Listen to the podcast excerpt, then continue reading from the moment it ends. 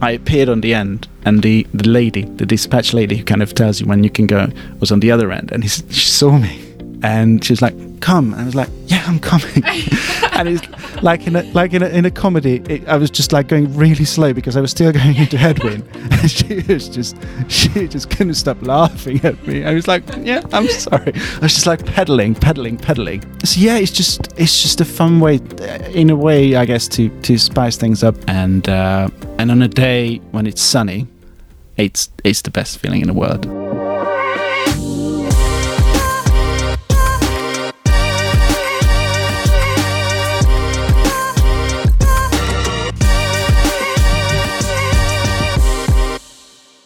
Hello, everyone. Magalie Rochette here. Welcome to the Fever Talk podcast on our regular show today. And uh, this episode was recorded on the day of Christmas.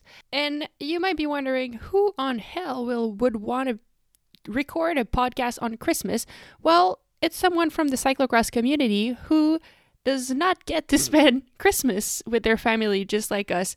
So I sat down with professional cycling photographer Balint Hamvas. And maybe you know Balint better under the name of Cyclephotos, uh, which is his Instagram name, or maybe you know him because of his cyclocross books. He's done books on the cyclocross seasons for over 10 years now. And in a way, his books got me excited about the culture of cyclocross in Europe. When I was younger, I would look at them and think, oh my God, I really have to go there. I want to see what it's like. I want to experience it. And over the years, I've been working with Balint as a photographer and he even became my friend. We met up at the restaurants a few times over the past few years, and he really has become a friend and someone who I absolutely enjoy spending time with. So, You'll get to know Balint a lot more on this episode, and you'll see that he's much more than just a cycling enthusiast and photographer. He has an incredibly creative mind.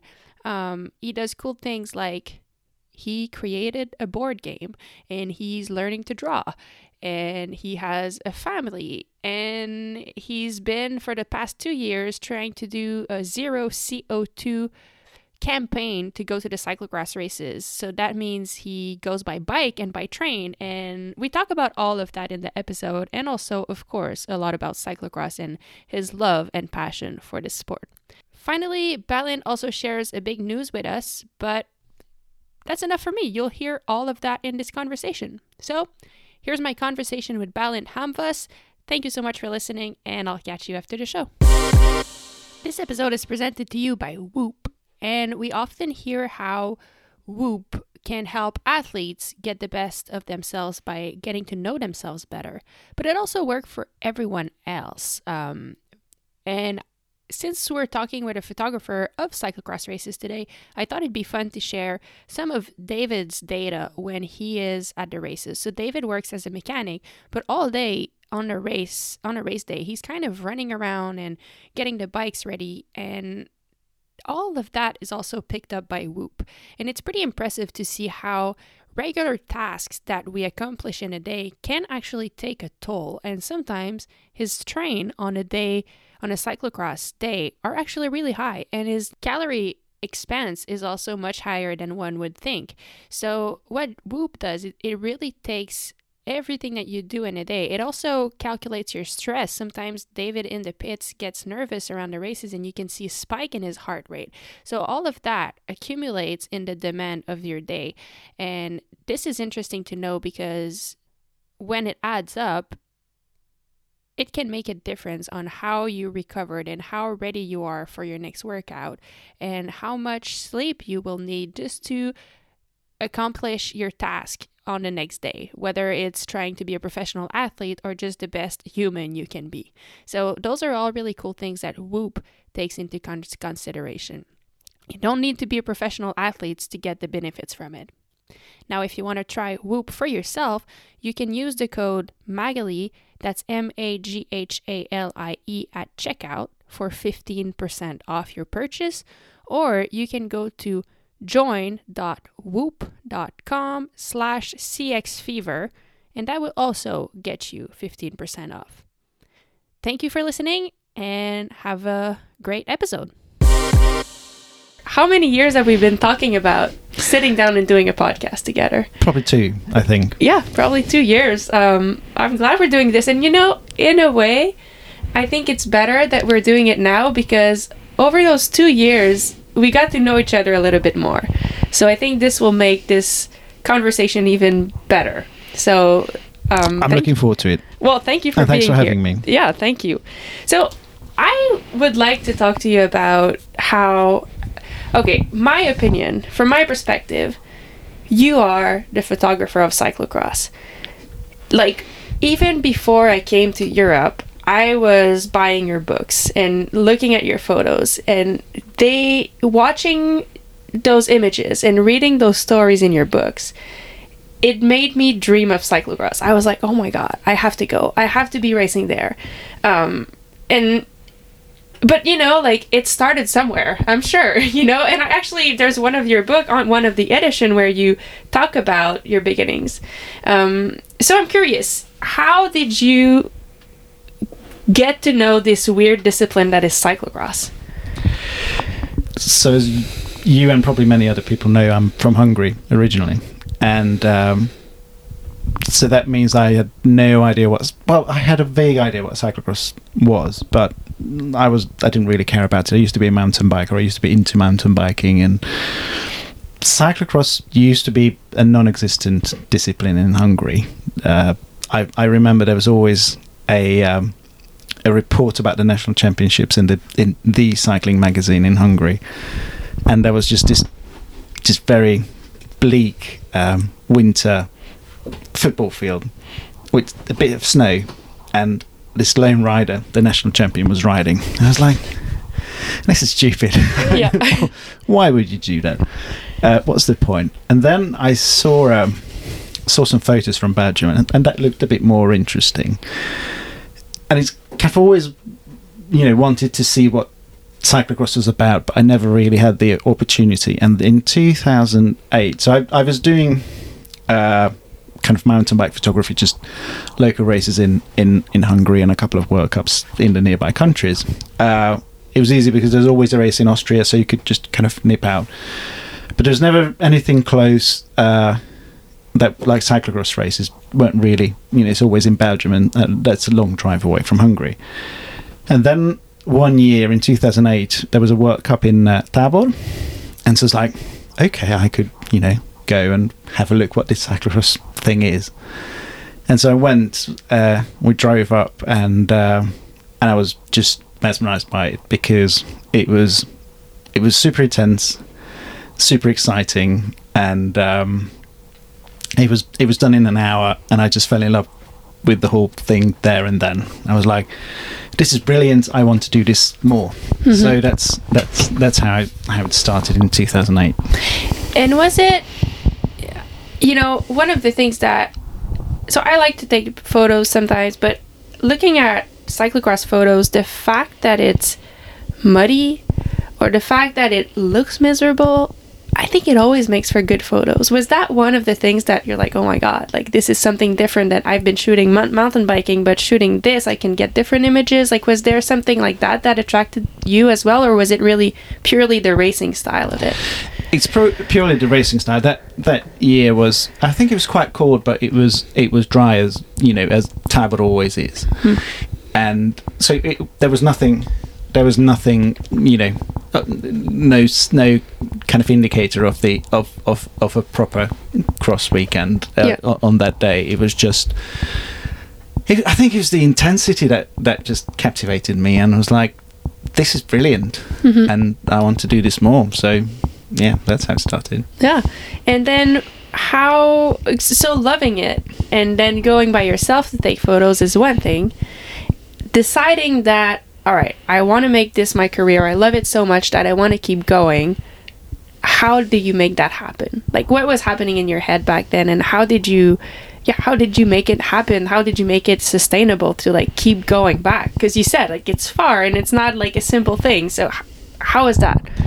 So uh, I have to go back a couple of years. I I kind of got into. I've always liked photography, and and I I did the the usual kind of you know dark room stuff at secondary school, and uh, and I, I I kind of enjoyed photography. And then I had um, I went to Austria for a World Cup in 2001, I think, a mountain bike World Cup hmm and I took my dad's old film camera and I just started university. I spent all my all my money on four rolls of film and and a train ticket to Austria, and uh, I literally had I can't remember now the actual amounts, but I think I had like let's say fifty euros or equivalent in Yeah. this is this is before euros, so this is Austrian shillings. I can't remember how much how much it was. Long story short, I got there. This is in August, and uh, in Hungary it was like a heat wave. So I was just wearing a flip flop and like t-shirt and shorts, and and I got there and it was really cold, and and it was in Kaprun and and um, and it, it, it's a ski town, so everything was super expensive. I just couldn't find a jacket that was that, that I could afford, and I finally found a really, really, really bad, thin kind of waterproof-ish jacket, which I bought for like fifty euros. So I had All your literally- money. literally had no money left for the rest of the weekend, um, and um, even like there was a fork. Was it fork? Or, it was dual slalom at the time. They were still doing dual slalom Yeah. uh, races at the World Cups. I remember there was a there was a guy who was selling ham sandwiches next to the course, and at the end he kind of there was a little piece of ham left and a little piece of bread, and he was about to throw it away, and I was like, I'm gonna get it. and so luckily I met on the second day I met the- one of the Hungarian team like guys and they, invited me for dinner so that kind of saved me long story short I, I put a lot of money into this into this race uh, but my dad's old camera let me down and so of those four rolls that's what 130 something frames 80% of them was just unusable because it just the, the camera is leaking light Oh no. and so I spent an awful lot of money on like 20 kind of okayish photos. And it's like, photography is stupid. I, I don't want to do this. And then um, a, a few years later, I um, I had my first digital camera, and that was just magic. Like, you know, after this experience, I could suddenly take 200 photos at no cost, essentially Yeah. and it was just a big, big kind of game changer. And I was like, I want to do something with photography, and uh, but I didn't quite know what what I what it was going to be. I, I you know I didn't want to do fashion. I I I, wasn't kind of particularly interested in in any area of photography. I just knew I I wanted to do something with it, and uh, I used to race um, kind of I used to mount like mountain bike racing cross country, and I was really bad at it my best best result was I think a 40th place in uh, in the amateur category. So yeah, I was not, Yeah. it was not, it was clearly not going to be my future. But one year I didn't go to the nationals, and and I took my camera with me to you know to support my my teammates. And I took I was taking pictures, and I was like, this is it. Huh. Ah, cycling photography. This is fun. And kind of there and then, this is I think 2005. It's like I want to become a cycling photographer. Yeah. I was like, I have no idea how it's going to happen, but I, I, this is what I want to do. Yeah. And so, so I started to go to races, you know, Hungarian national like cups and the odd World Cup here and there, and um, just trying to kind of, you know, practice and you know just have fun and take as many pictures and learn as much as possible. And then came the, the, the thing in Tabor, and then I was like, okay, so maybe there's a better thing than, than mountain biking. Yeah. And so this coincided. So I used to work in online media back in Hungary. I was um, leading one of the uh, big media agencies' online kind of buying team, and uh, and uh, I, I've always wanted to go and live abroad. So I moved to moved to England in 2009, and I was like, okay, actually Belgium's not that far.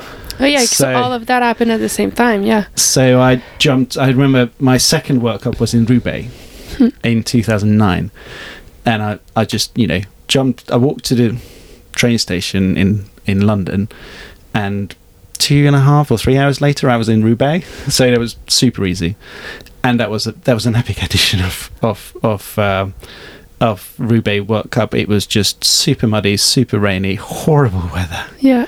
proper horrible weather, and uh, and I was like, yeah, this is this is this is definitely something I I, I would love to do more, and uh, and I went to the, the World Championships in uh, Hoogerheide, Yeah. which was again just a, a crazy experience. It wasn't as crazy as 2012 in Koksijde, but almost. Yeah. And um, and so I, I just really loved it. And um, so yeah, from then onwards, I decided to. I, I still had the media media kind of buying job, but I was like, okay, I you know, I just I just do this and try to kind of. I- still didn't have like a plan or a or a route Yeah, ahead it- of me. It- It's that's just the thing. Like how, like how do you get the first contract? You know, how do you get So- paid for it? basically I went um, for after 2009 after the, the 2008 and 9 season I went to um, I kind of did the whole 2009 2010 cross season now when I say whole I, I, I, it means I've done all the World Cups which at the time I thought was a crazy schedule. I mean 10 weekends away. I mean wow 10 races over the winter. I mean that was just bonkers wasn't it? Um, because I had no idea there was the super prestiges, the uh, the, the GVA trophies.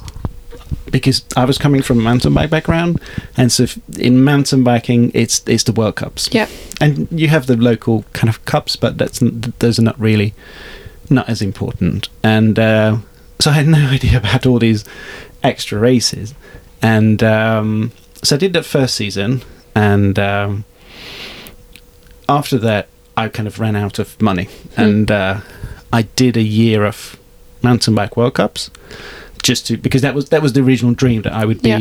shooting World Cups, mountain bike World Cups, and I did that, and it was fun, but not as much fun as as cross. So I was like, if I'm kind of spending a lot of money on this, and this is both well, the the, the cross was was purely just for my own kind of entertainment, or Yeah. uh, so there was no clients, there was nothing. It's just me kind of having fun.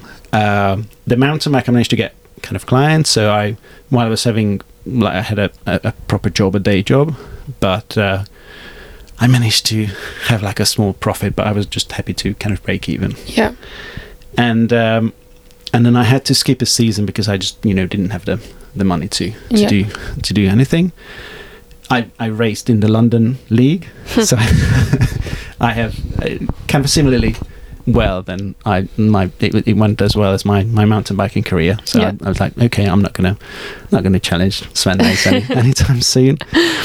And um, and then my grandma died in 2011, and I came. Um, I inherited a smaller amount, and I was like, what what was left after I paid off my mortgage in Hungary? I was like, I'm going to invest this money, and I'm going to I'm do a full season, a proper season. Uh, all the all, all the World Cups, all the super prestiges, all the all the GVA trophies, everything. And uh, and after that season, uh, I'm I produced my second book, and uh, at that time I was already working at Evans Cycles Yeah. which is a bike resale company in the UK, and uh, they have like sixty odd shops around the country. One of the biggest such uh, company, and um, doing social media there. So I had a really kind of nice, nice job there. And uh, and I had to go to Eurobike in 2012, and I bumped into someone from SRAM, Hmm. and I was like, "Do you guys need, you know, cross photos?" And it's like, "Yeah." I gave I gave a copy of a book, and uh, and that's that's how it started. Okay. And um, and uh, yeah, it's just after yeah two years later, I kind of went full time freelance, and yeah, Wow. Well, it's cool to see that, you know, if you invest in yourself, eventually someone sees it. Like, if you hadn't had that book to show SRAM, probably, like, there would be, well, why would we uh, hire you? But now you had this that you had created on your own money to show off for your for your work. So that's that's kind of cool to see.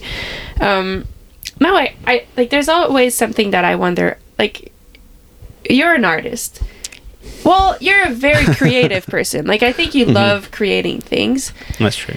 Um, but there's also the business of photography. Like now that you have a client, like you have to have images. Like I, I'm guessing like, you can't just go out and try to get like all right, today I'm trying like some this new creative process, like because if it doesn't work, well then they're not gonna pay you.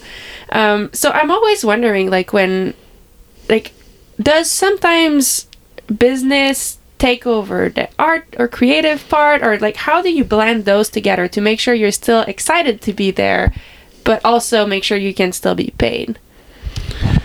That's a good question. Um, and this, for almost every single World Championships in the last 10 years, this this was my biggest problem. That Hmm. you always try to kind of maximize the money that you, you kind of get, but that means that you are pulled in so many different directions and, and um, sometimes probably quality suffers because you can't go to uh, another spot because you still have that guy in the 40th place Uh, who yeah. you have to take a picture of. Uh, and then obviously at some point you have to kind of let go of that and you just do your thing. But um, and because everybody goes to the worlds, uh, so everyone's pictures from the worlds, and uh, so that's that's kind of the the pinnacle of this Hmm. of this this dilemma that how do you balance between taking photos that you're happy with and how do you keep your clients happy hmm and um, there's no right answer. Um, it's always a lot easier when when it's just you know one client or one or two clients, and it's always a lot harder when you have to kind of juggle six different things at the same time. Mhm. It, yeah, Yeah. there's, there's no there's no easy easy answer. But to go back to a little bit about you know the business side of things, what I think I didn't realize and probably maybe many people don't that you know it, business is a, is a huge part of this taking pictures that's kind of a, a given like taking good pictures and and great pictures that's a that's a given um, but a, a big part of it is kind of the hustle and you trying to kind of you know sell yourself and everything else you know being present in social media doing your accounting and and pitching to you know clients and magazines and whatnot and that's a huge part of Yeah. of, of, of what, what we do um delivering the images quickly too. Like and i'm sure that evolved. Like I, I don't know. Did it become even more important to do it so quick as the years went by? Like you're so quick to do it. But also like i guess now like people want to know the result in the photo now. They don't want to know about it in five days. So is that something that you've seen has evolved? Well, it's it's funny. It, I, I I like to kind of play with these things and try to kind of streamline my my workflow, and I'm very kind of happy that I've I've I for my thirteenth season, I, I've I've created this a, a- a system that is super fast and Mhm. and relatively easy, um, and so that kind of allows me to to finish up after a race in about two two and a half hours, which is like didn't used to be the case. Yeah. And uh, and it's just it's just nice to have a, a, a kind of streamlined experience for me as well, and not just sitting there and you know hmm hitting the the, the, the, buttons from hours end. So yeah, and also so i mean we like we talked about the mix of like the business and and creativity but is that how i mean i know the book was that was something that you started from the first season on but is the book one way that you have always been able to really channel your creativity in? Because i mean that's one thing that you're totally creating from scratch. So yes you have these images. You, i'm guessing you pick like the ones you're the most happy with of the whole season. And then you get to create something like that you can be really happy about. Was that one of the reasons for you behind the creation of this book? I think for me the book was was just my own. It's not even a, a creative need. It's just uh, I like looking back on things, which is probably not a good thing. But I, you know, I'm quite a kind of nostalgic person. And I just wanted a a memory of of, of the season, Hmm.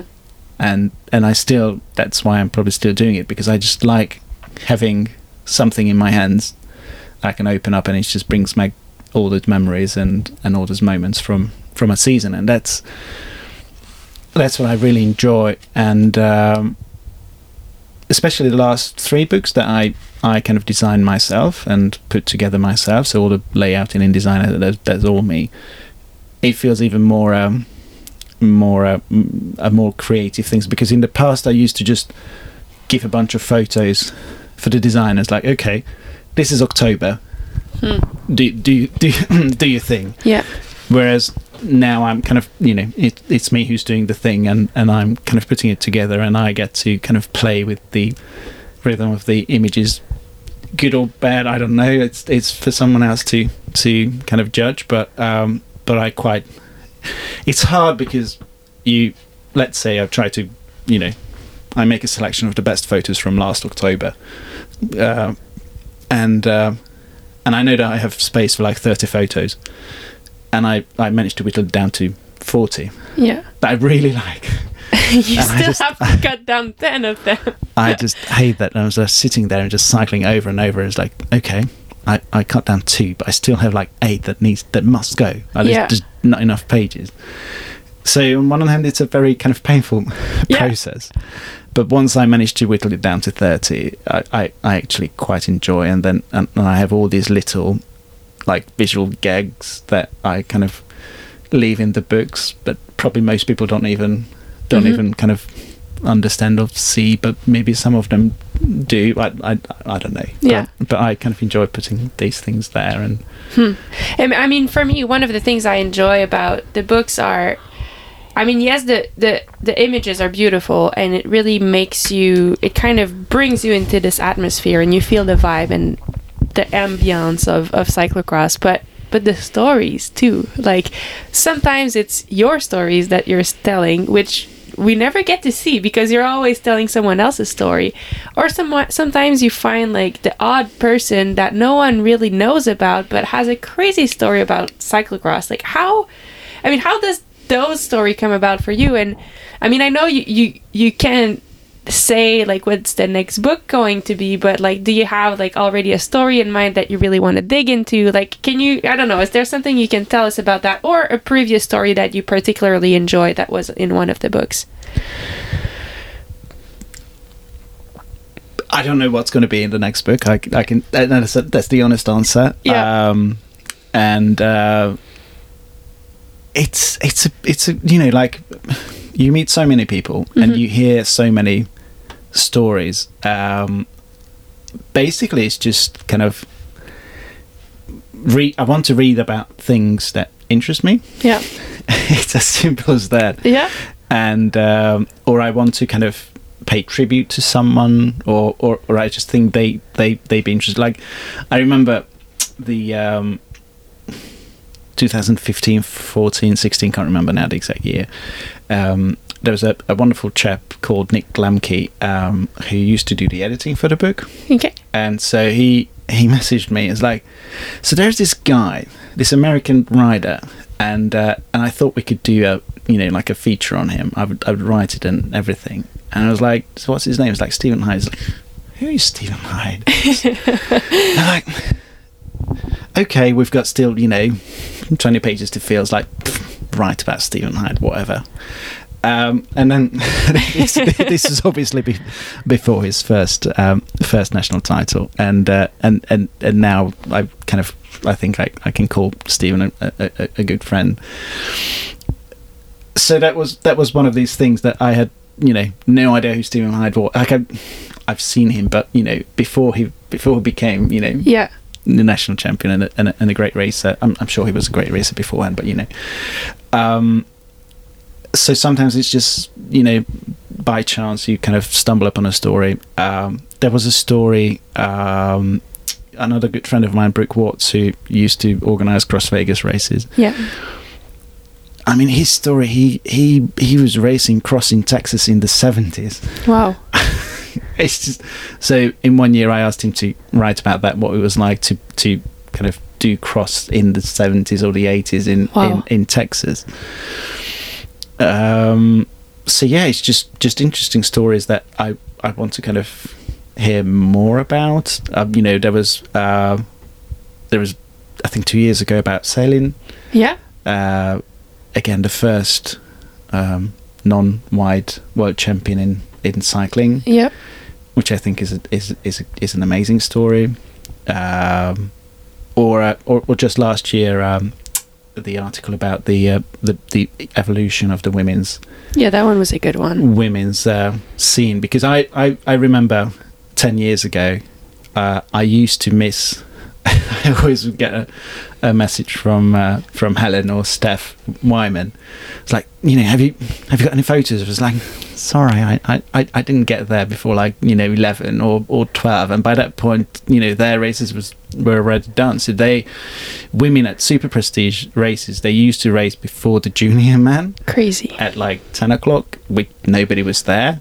Uh, normally i you know just couldn't get there because the, the eurotunnel like didn't get me to races before i don't know 11 or 12 and uh, there were world cups that when there was no women's race because it wasn't compulsory so there was races in spain and france that didn't have a Crazy. or even even in in in Pilsen, I remember in in the Czech Republic there was a, a race and there was no women's race, which was just like, why, how? Yeah. So compared to compare, you know, if you compare that to last season when uh, Lucinda got the same prize money as that- for for winning the uh, Super Prestige overall, I think is a is is is a is a beautiful arc. It and, is. and it's it's it's great to see that. Yeah, yeah. I mean, that, that those stories are are some of my favorites, honestly, in your book. Like, because there's always they're always so well told, and also it's always a side that we've never seen. You know, like a story that you've been stuck at the race because the parking was flooded and your car wouldn't move. Like this is this is cyclocross, you know, and and and I think I think they're so good. Um, Uh, sorry, just yeah. just uh, one of the one of uh, last the last book. Um, I the guy managed from the sea. The guy from the sea. Oh my God. I want. Yeah, it's just I. It was it was such a funny funny story because. Um, because I saw that photo and I got in touch with him in like September. I can't remember. It's like So okay, wait. We have to like set it, set the stage for people. So the last year World Championship were in Ostende, right by the sea, and there was a guy who photographed the race from the sea. So now you know the guy from the sea who he is. and uh, and I got in touch with him, and he was like, "Look, I I, I love that photo. Uh, well, you know, you being in the sea, I think it was just such a awesome idea, and and like so great. I would love to feature you in the book."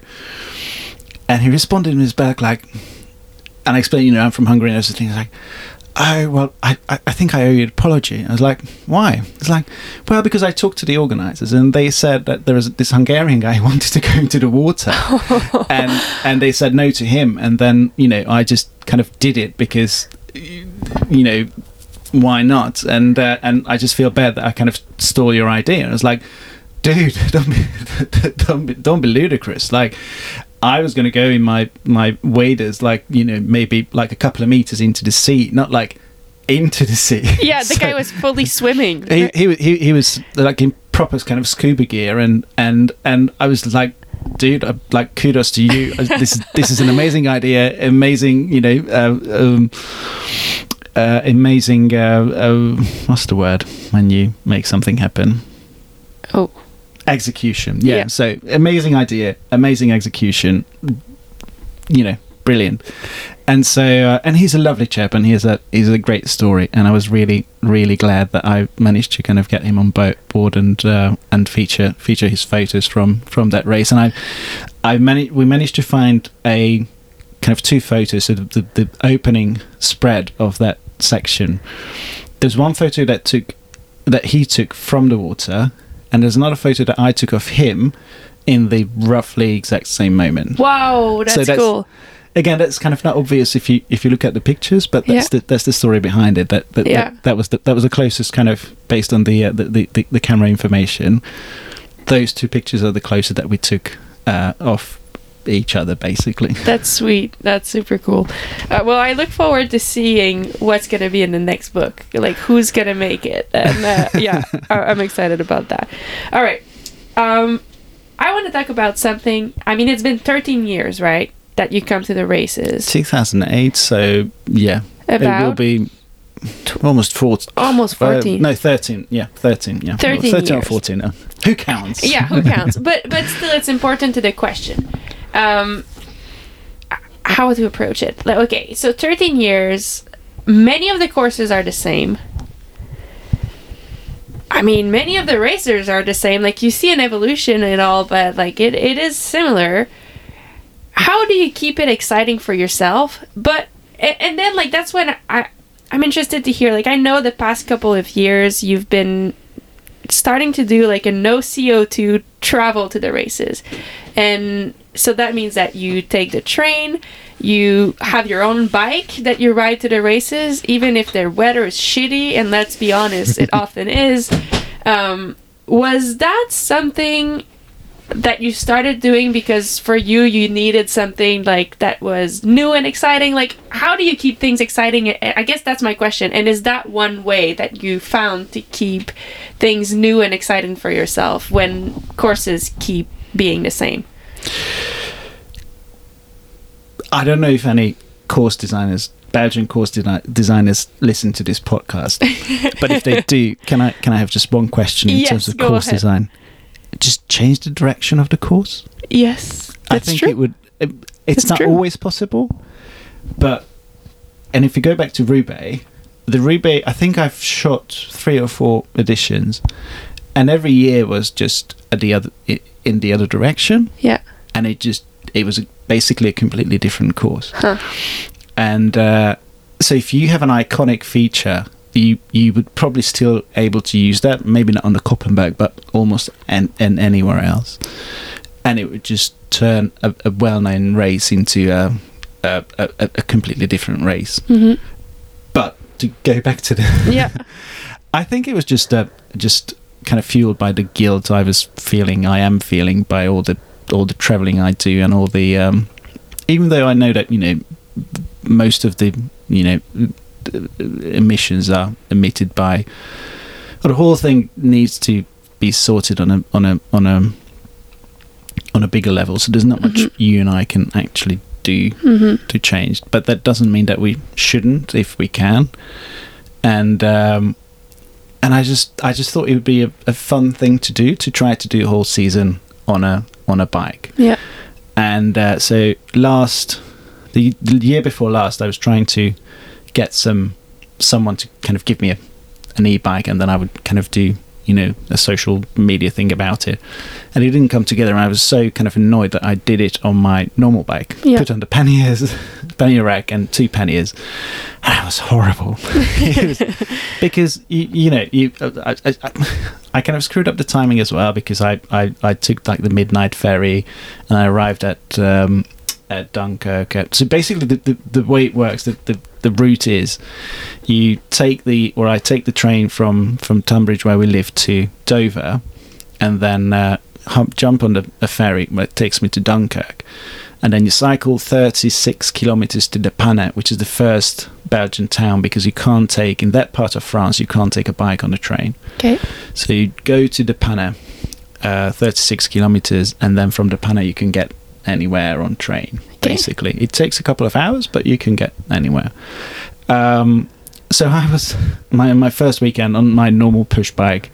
Uh, I got really there was a really heavy rain in Dover, so I kind of got soaked, and uh, and I got to go to Dunkirk at like four in the morning oh boy without like properly sleeping and then mm, yeah so that was just and it was not very pleasant super strong winds and and uh, and a, a- normal bike with that much stuff on it was just not very pleasant to ride and, Mhm. and it was just just a struggle so I, I really didn't enjoy that and then I managed to get a um, an e e cargo bike mm-hmm. uh, a couple of months later for the last race of that season and that was just fantastic hmm. uh, because you are you know you have all your like 35 kilos of gear on you well on the bike and it still feels like you're just riding downhill constantly. Wow. And suddenly it just changes the equation and it, it becomes fun. Um, unless you you are a bit cocky and you forget to uh, charge the battery. Did that happen? Yeah, I was coming back on that trip, uh, and uh, I was like, "Oh, there's still four pips. That will be enough to get back from De Panne to Dunkirk." Um, but there was a super strong, I think it was like 30 or 40 kilometers strong um, headwind. Oh, you're, you're on the coast, and so I was, I think, like seven or eight kilometers out from Dunkirk, and it just, it just died the battery, uh, and that seven kilometers took me 59 minutes to oh cover. my god! I mean, I can sudden- imagine you have so much stuff on that. Suddenly, you have a bike that's that's that weighs 25 kilos plus the 35 kilos of you know Gear. the gear, plus me being another 100 Yeah. kilos, and you have to propel that into the headwind in the middle of nowhere. So there's no you know no no no shelter from the from the wind, and and it was so funny because I got to the, the terminal and there's this you know these long kind of lines where you just all the cars line up, and it's like I don't know probably 100 150 200 meters long. And I appeared on the end, and the, the lady, the dispatch lady who kind of tells you when you can go, was on the other end, and he, she saw me, and she was like, "Come," and I was like, "Yeah, I'm coming." and it's like in a, like in a, in a comedy, it, I was just like going really slow because I was still going Yeah. into headwind, and she was just she just couldn't stop laughing at me. I was like, "Yeah, I'm sorry." I was just like pedaling, pedaling, pedaling. anyway, so yeah, I, I I haven't done that kind of I haven't committed that mistake since, but um, so yeah, it's just it's just a fun way, in a way, I guess, to to spice things up, but also you know makes you feel good because it's just it's just uh, it's it's a, a kind of a more eco way to get around, um, and um, sometimes even cheaper, uh, and uh, and on a day when it's sunny, it's it's the best feeling in the world that Hmm. you wake up, you jump on a bike, and you you just pedal for half an hour to a race on a bike, and it's just a, a beautiful way to or a fun way to start start a long day. So Well, it's- it's been really cool following and inspiring, you know. Like it for me, I mean, obviously I go there for the race, so I can't like ride 200 kilometers before or whatever, Mhm. but it's inspiring for other facets of life, you know. When can you use the bike and then doing it? I'm never gonna, you know, be the fastest known time of anything. so uh, I can't kind of inspire people in that way. But I, yeah, I think I just I also wanted to show that it is possible. Yeah. That it with some thinking and you know it's it's not always easy, but but it's manageable and doable, and it's not you know not really uncomfortable. You just need to kind of figure out how to do it well but it is it is doable and it is Mhm. absolutely kind of a, a, a valid way of, of, of doing this. Yeah, that's super cool. Well, thanks for sharing.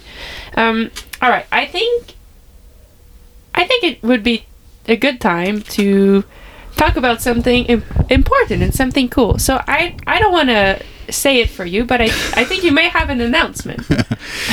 Well, it goes back to the, the, the first part of your last question. Yeah. Um, so yes, the last thirteen years, there were every year there's a there's a, a couple of new courses,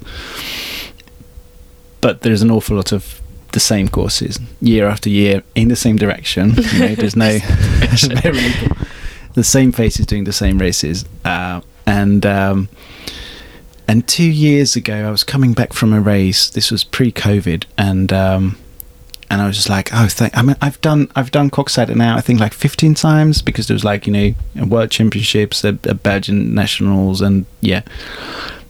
So that's a lot. And I was coming back from Koksijde, and I um, I was like, oh, I managed to find that like new angle. I always try to find new angles, and I always try to, which is tricky because if you are in Coxsider, I know that people kind of expect me to have that shot of you know that long sandy stretch, which is not terribly exciting, especially if you've shot it like 15 times. Mhm.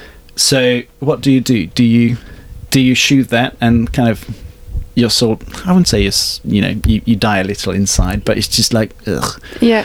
Or do you do you kind of ignore it and go somewhere else? But then people was like, hmm, you know, we Where's that shot? they're probably not going to say it, but it's just you know, it's it's it's an iconic part of that race. Yeah. Or like in Koppenberg, the uh, the, uh, the the the climb, and uh, and so I was coming back from from Koksijde, and I was like, oh, I managed to find a good good angle that I've you know never done before, and it's like, yay!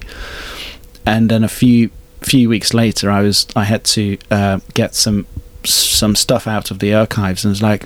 Oh crap! I've done that very same angle, very same corner, Oh. like in 2012 Okay.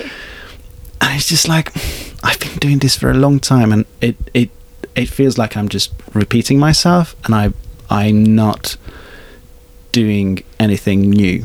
Hmm.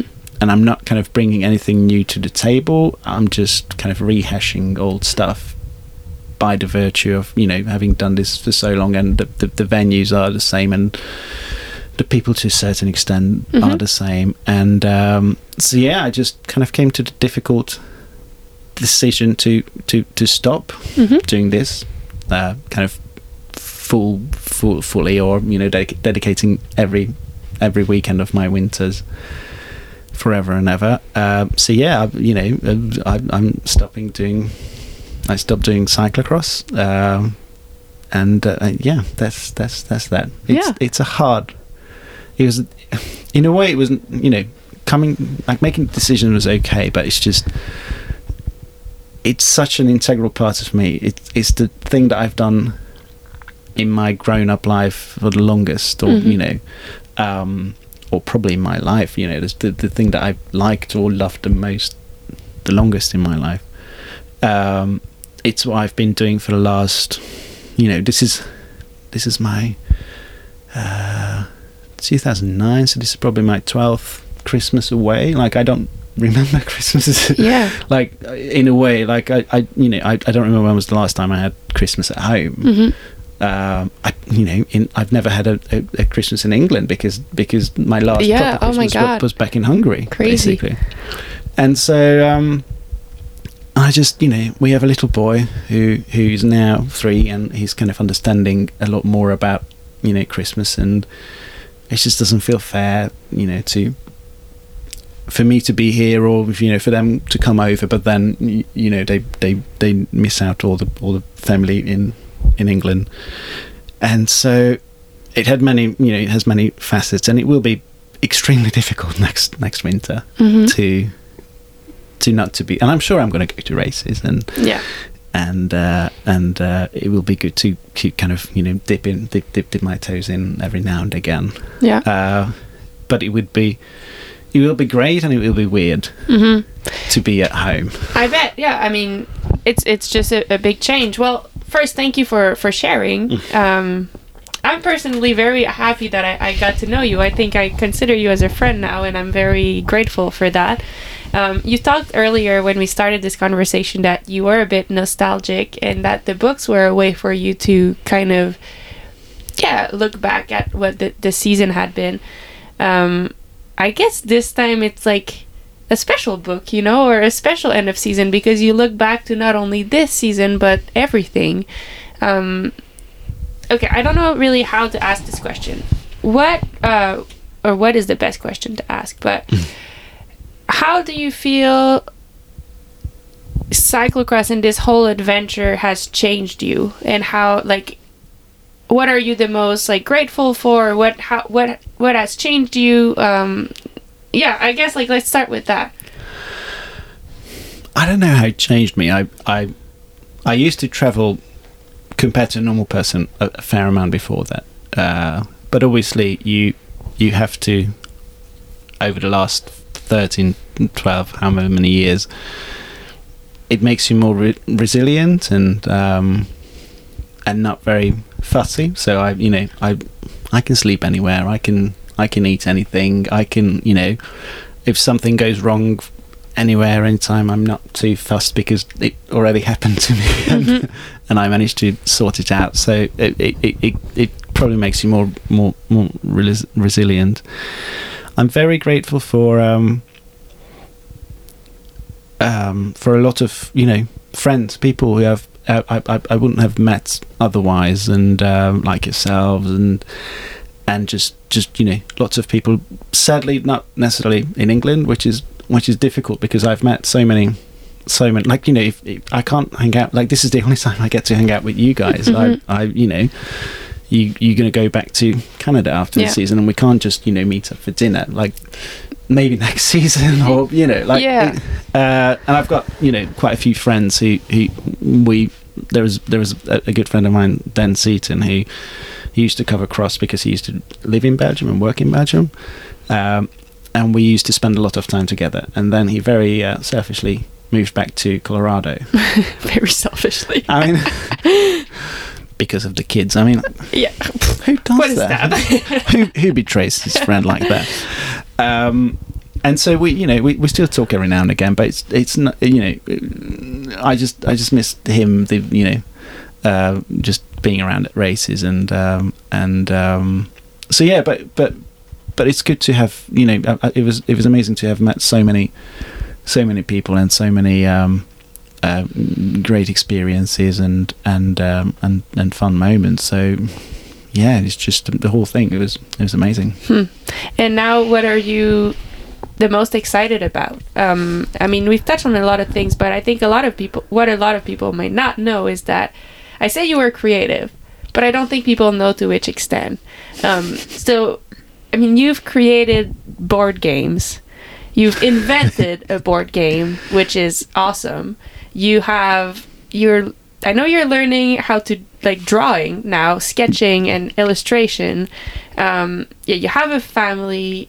I know you started uh, working in, a, in a, another industry as well. Like, what's I mean, what's exciting for you now? You know, is is there like 13 years ago you were really excited about photography and racing and you made it happen, which is like I think that's so cool.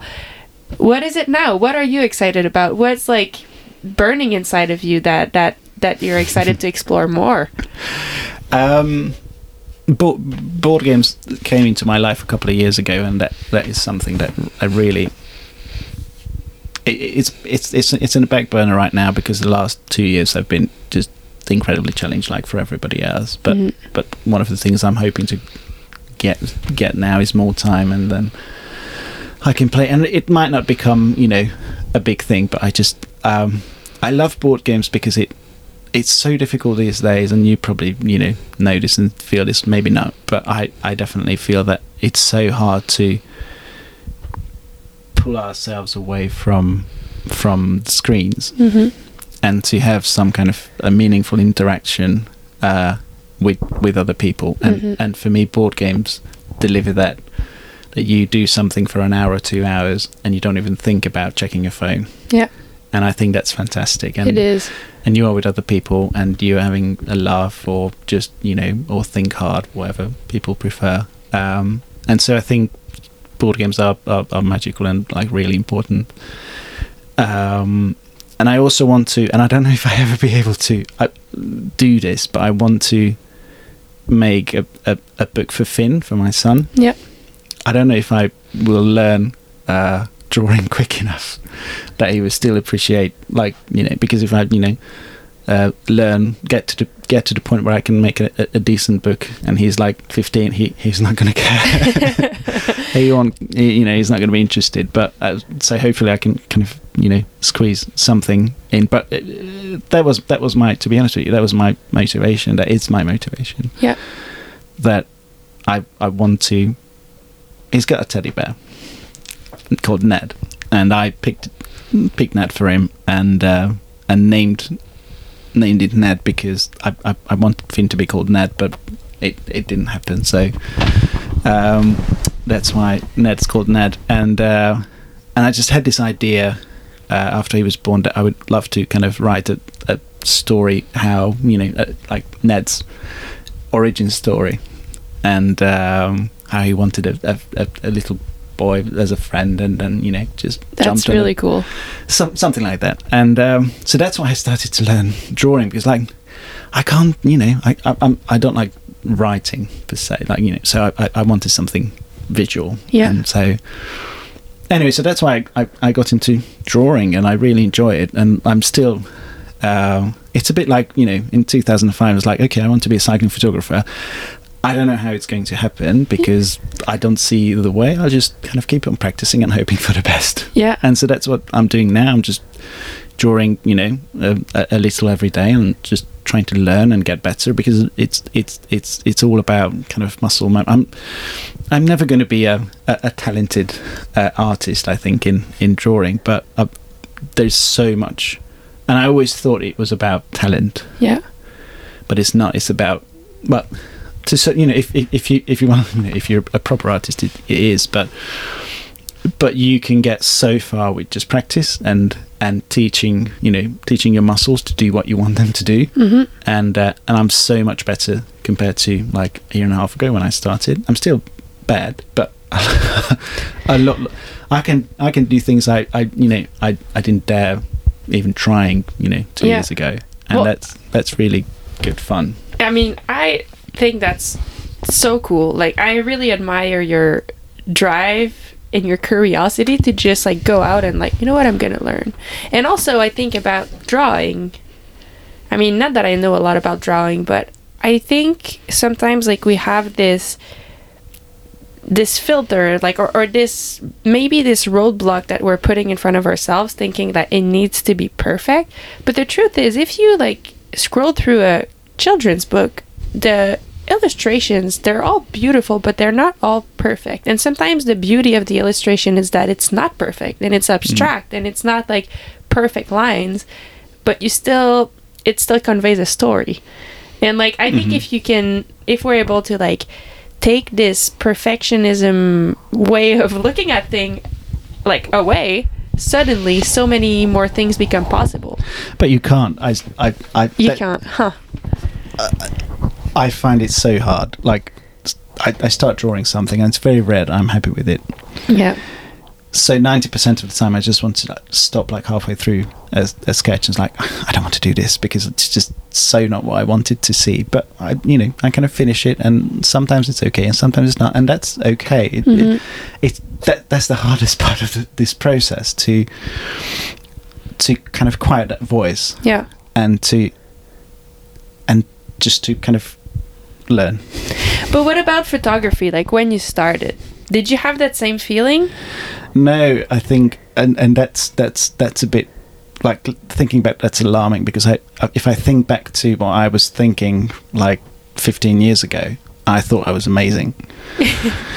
Which it's it sounds like it. Yeah, it, it sounds a bit weird, but I, I I genuinely thought I was taking good photos. yeah And when I did my first book, and I thought, mm, this is really good stuff. And now I look back and it's like, uh, not really. I mean, huh it, they, they're sharp, like you know, like, but they they there are a few uh, good photos in it, but the most of it is just like nothing special. And um, so I would say, um, I, I don't know, last probably five, six, seven years when I'm like look back on those f- pictures and it's like, yep, I'm I'm kind of still still happy with that. Yeah. So so I I went, but at every stage of my photography, I thought I was doing doing well and do, taking Yeah. good pictures. So it's it's it's difficult. I don't think I used to have that in photography, that kind of the the, the gap between what I wanted to see and what I could actually produce. yeah Uh, But you know, maybe there's a lesson there. Because since you had that confidence, you totally went for it.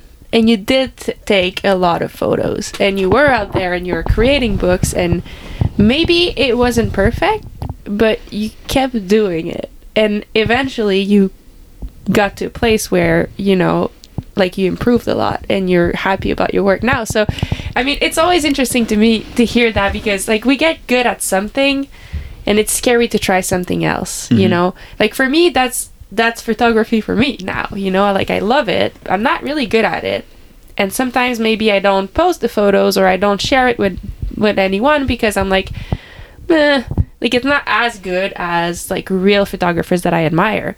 But if like I stop myself there, then I'll never get better. So I have to hmm. like create something and print them and like put them in books to see like, oh, I actually liked it on the computer, but now that it's printed, it's kind of a shit photo. Like I have to go through that to learn, you know? So like I hmm. don't know, what do you think? Like do you think you'll keep like pushing through and eventually do it?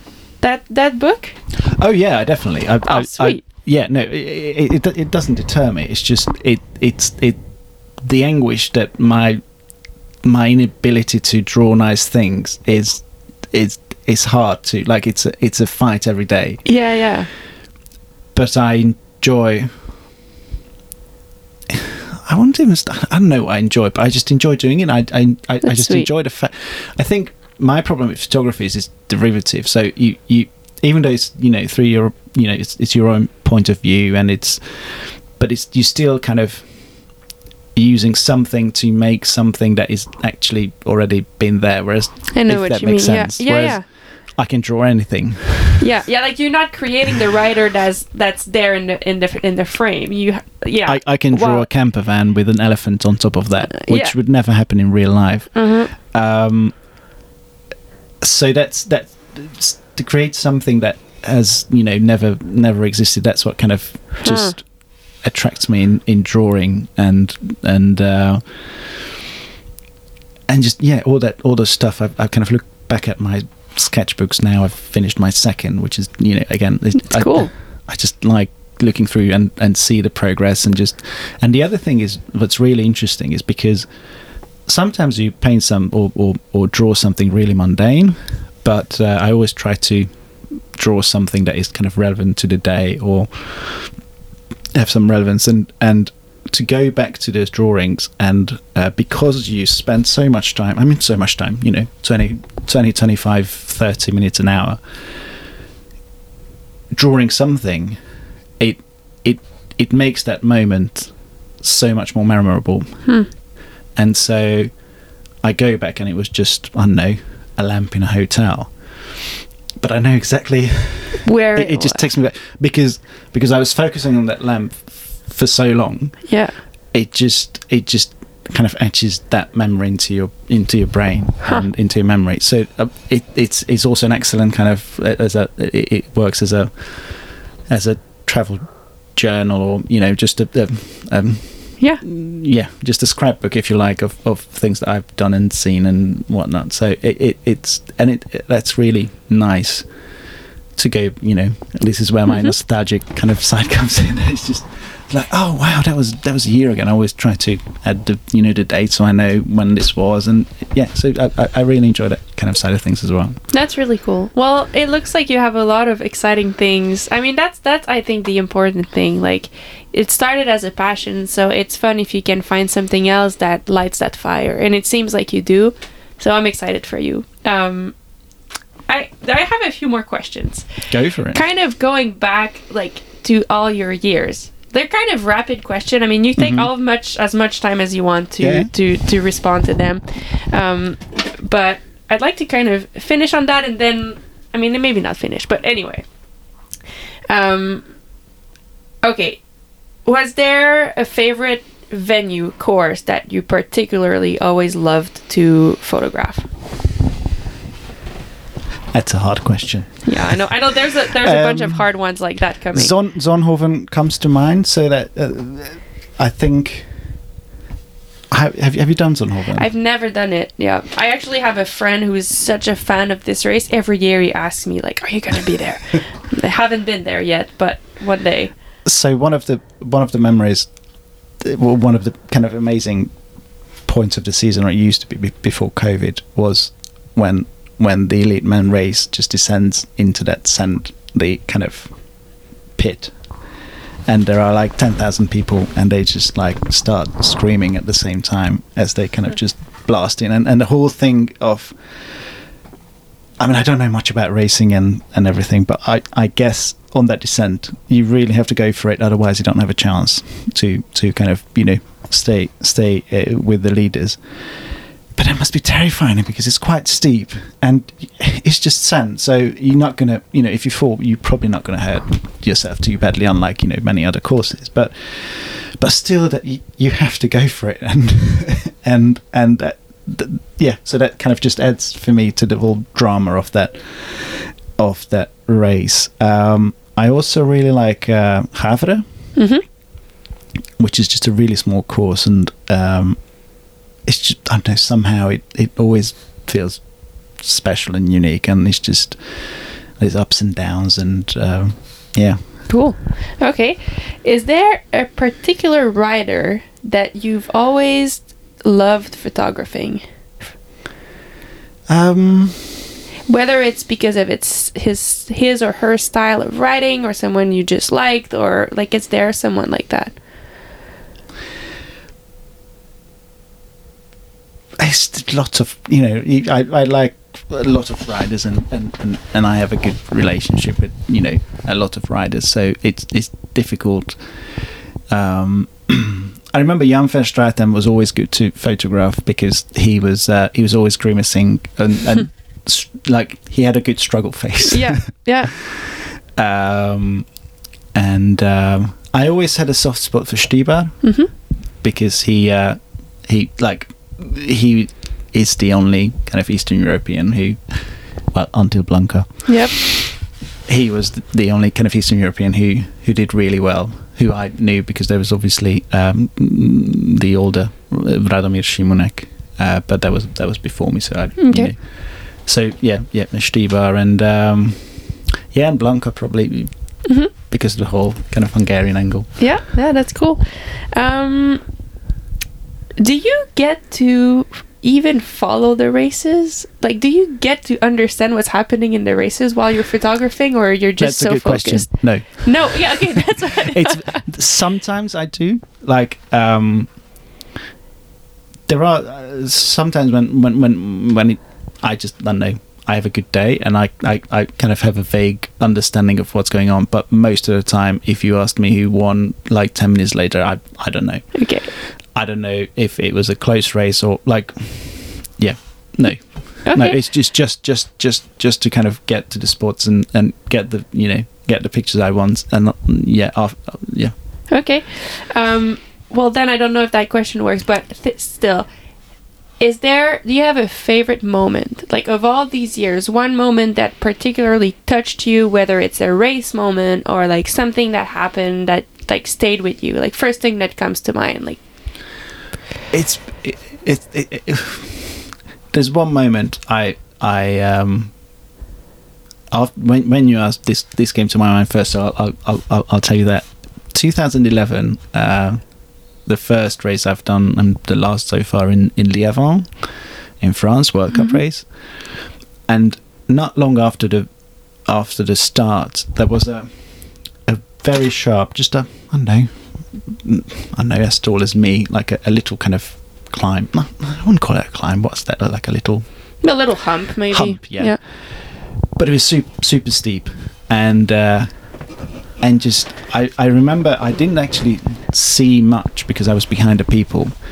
But there was this somehow this pent up energy of people shifting down and just you know and and and the, and the, and the chains kind of crunching and everybody is just putting this as much energy energy as they had just to kind of get over this hump and somehow that is that that came to my mind that, wow. that that little hump from 10 years ago um, that when you just felt 50 super fit cyclists just just pushing all their energy into this little moment of of in- inconsequential moment of the race Huh. Well, that's That- cool. yeah, I mean, bit I never would have guessed, but it's it's good. Like it, that's cyclocross. Sometimes you know the weirdest thing, and then it takes all you have, and the equipment is important, and there's the group, and everyone is there, and positioning is like that moment probably encompasses everything that cyclocross is, all in Mm. that one second. Huh. yeah Cool. Okay. Um.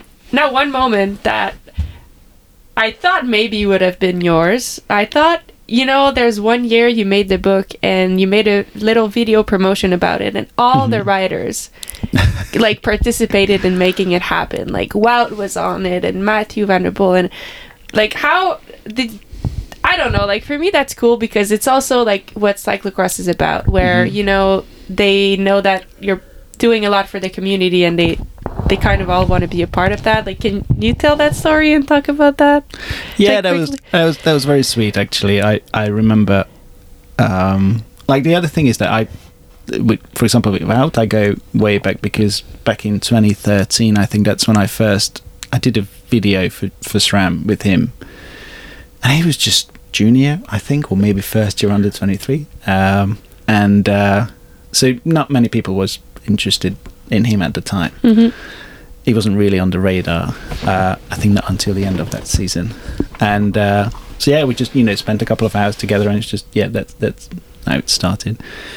Um, but yeah, basically, I just you know walked up to Mathieu at one point during the season, was like, hey, and you know, would you do this for me? It's like, oh, he asked like, when do you want me to do this? So it's just it was it was nice to Mhm. nice to have that you know relationship with the biggest riders in in, in, in, in the sport and you know everybody else uh, I asked was just very generous with their time and and were happy to happy to do that. So um, yeah, I felt like it was a it was a it was a, it was a nice nice nice experience to have Yeah. have that video.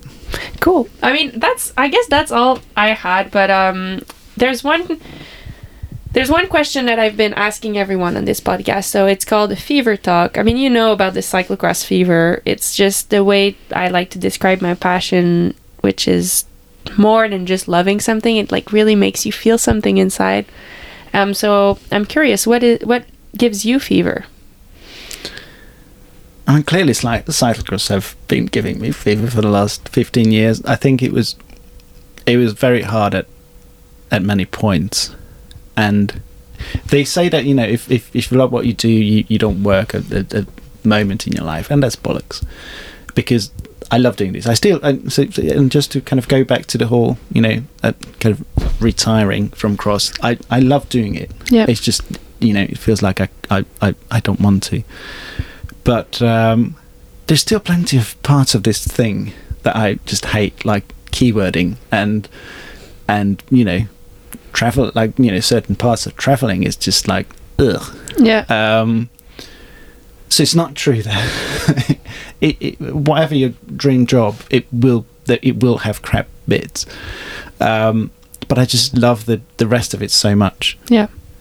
that it doesn't really matter because and it, you know it, it, it was a bit like you know if I never managed to that, that that was my thinking in my first kind of full season if nothing comes out of it and I just you know wasted all that money away i was still having fun and and I just really enjoyed doing it Mhm. and so um I guess it is a question what is kind of will be giving me fever now and I, I guess I'm still still trying to find the answer to that um, but yeah I guess I'll I'll see No, I love your answer. Actually, it's it's true though. Like, I mean, I love that you also went back to you know that first day. Like, you know what will happen of this? I don't know, but I still want to do it. Kind of cool to see where it took you. Like, it's pretty impressive. That's one thing, and th- the second thing I wanted to say about that is that I agree. Like, I say cyclocross gives me fever, and it's true. Yet it's it's still my job, and it there are moments that suck, you know. like there's moments when I'm like crying, full of mud, freezing. Like it's not always fun, yeah but there's as you, I think you just said it so well. Like there's so many other parts that I love so much that it's fine. It's worth it. I Yeah. don't, um, Cool. Well, thank you for sharing. Is there anything else you would like to say? no I was I'm sure there are other no No. Okay. Cool. no, no, that's good. I mean, is there like, i- did I forget anything that you would like to get go back on your career or? Just, I mean, if not, that's okay. I'm just, I I want to give you think. the opportunity to say it if there Mm, is. no I think yeah I, I, I, I, I've spoken Yeah. I was talking a lot so yeah I, I think we yeah we covered everything well, I th- then I, I think that if people want to hear more, when when is the new book coming out? The the the last edition, basically. Um, I don't know. I uh, probably like next summer. In the or, summer. or, or in the summer, and uh, I'm a bit kind of stuck with the book because. So there was one. On the one hand, I had the uh, the 10 year anniversary book two years ago, uh, and and so I kind of included a lot of past stories that or, or kind of all the stories that I thought were interesting enough for um, you know to get into the book. So I'm a bit like, so what do I do now? because I want I want a, a I want to kind of look back on the last 13 years, so not just this season, but but but all the last seasons. But I don't quite. I haven't qu- quite figured it out how to do that Yeah. how to yeah how to make that work uh, one idea i had was to to have every kind of chapter is a race and so have like the latest zonhoven photos but then also have a section with my best photos from all the zonhovens Mm. i've shot Yeah, that's cool. and then have a have a I don't know the best European Championship photos. Um, so and maybe you know if I have stories or something to to comment, then I just add that to the to the Yeah. to the mix. So that's that's that's what I'm kind of thinking to that's that's one one one way to Yeah. to do this. So I'm still still kind of trying to trying to kind of crystallize what I want to do with the with the last one. I want to kind of make it big and Yeah. yeah, lots of pages and Well, it's a, it's an exciting one. Like I think, in one way, like I, when you were talking about like this this edition and and going back in the past, like it's also that's the cool thing about cyclocross too is I think a lot of people stay in the same field. So maybe you have like these photos of, for example. I don't know, like he's the first one to come to mind, Sven Nys, who was like racing it, and now suddenly he's on the side of the barriers cheering on Lucinda. You know, it's like kind of cool to see that. Also, this year, what this year is special, in my opinion, is that it's the first time that there's 16 rounds of the World Cup. Like, where is it going next? You know, like that's also an angle that's kind of interesting. There's now more different nationalities because they're allowing it allowing the sport to get out of the Benelux. Mm-hmm. So like you have I mean it's kind of been cool and I it's weird to say that about myself, but really like there's been Clara from the United States on the podium. There's been Blanka from Hungary. There's been me from Canada. It's kind of cool to see that it's changing in a way. So like I feel like there's a lot of different angles that could be interesting to a- approach it from. Hmm. I mean, if if, if one thing um, I know I keep banging on about this is is, is Blanka. yeah, Uh, yeah, it's just for most countries who are involved in cycling, it's kind of natural that they win Yeah. something, you know, big races at some point. And uh, and and for us, it's not the case. Like we have like one kind of talented rider every every decade, and we had that Laszlo Bodrogi a couple of years ago. Well, now probably twenty years ago, who who came second at the TT, uh, like in 2007 maybe, or maybe uh, I can't remember now. I don't want to say. Uh, there was a, a rider, uh, Barbara Benkó, who finished junior at second place at the mountain bike world. yeah. I know who she is. Oh yeah. yeah. Um, but I, you know, they they never won anything big, or um, so yeah. It, it it just never occurred to me that I will s- someday see a Hungarian rider winning a big cycling race. Yeah. And so when in Dubendorf, Blanka finished second place and the under twenty three race, that was just like super emotional, Mhm. and and it was just amazing. And then in Overijse, Yeah, she won. she won, I was like. I, Crazy. it was bonkers, and to hear the Hungarian national anthem um, at a race, it was just yeah, Yeah. It, it was probably one of the one of the highlights, if not the highlight of, of the season. That's cool. And- can I just ask one more question about that? But I've heard rumors that when she was like the first time that she was on a podium, she she was younger. She didn't speak much English, and you were the translator for her. Is that true? yeah, so so I think the first time um, she she was on the podium, uh, I was asked by sports that you know they knew knew that I was Hungarian or I am Hungarian, so they they asked me to translate, and then I don't think they ended up using it because it's just by the time everything came together, they just like oh sod it, and um, and then she came second after, or maybe it was the same. I can't remember now. No, it was uh, when she came second after Marianne, and I think she won a race, a smaller race. I wasn't there, and then at the World Championships for the last two years, they asked me to to tr- translate during the uh, the press conference. So that was that was also quite Hmm. yeah, quite of cool. And uh, but now she speaks good enough English. Yeah. you know, they grow up so quickly. but it's it's it's great. She speaks now uh, uh, good English, so Yeah. uh, so she doesn't need me anymore. Yeah.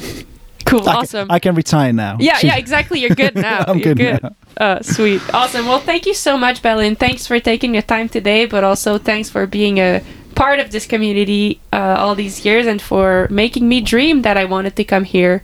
Um, it worked. I came here and I'm happy I have. It changed my life. So, Well, thank you so much, and it's it's it's interesting that you don't really you just kind of do your thing, and and um, and you don't really you're not really aware of the effect you have. Like you know Mhm. maybe with you, and I just remember in in Milton Keynes in 2014 there was a World Cup, and I had a little booth where I was selling books, and. Uh, and and Katie was selling the books, and she just messaged me. It's like, "Can you come to the booth now?" And I was like, "Mm, "Yeah, sure." And and there was there was a fourteen year old little boy who had all the all my books, and he got into photography because of me. And Wow. it's like, it, it just yeah, it's it's brilliant. So you never That's know super cool. never know how kind of how far your uh, your your you know work goes. Yeah. Oh, that's cool. Thank you so much. Thank you.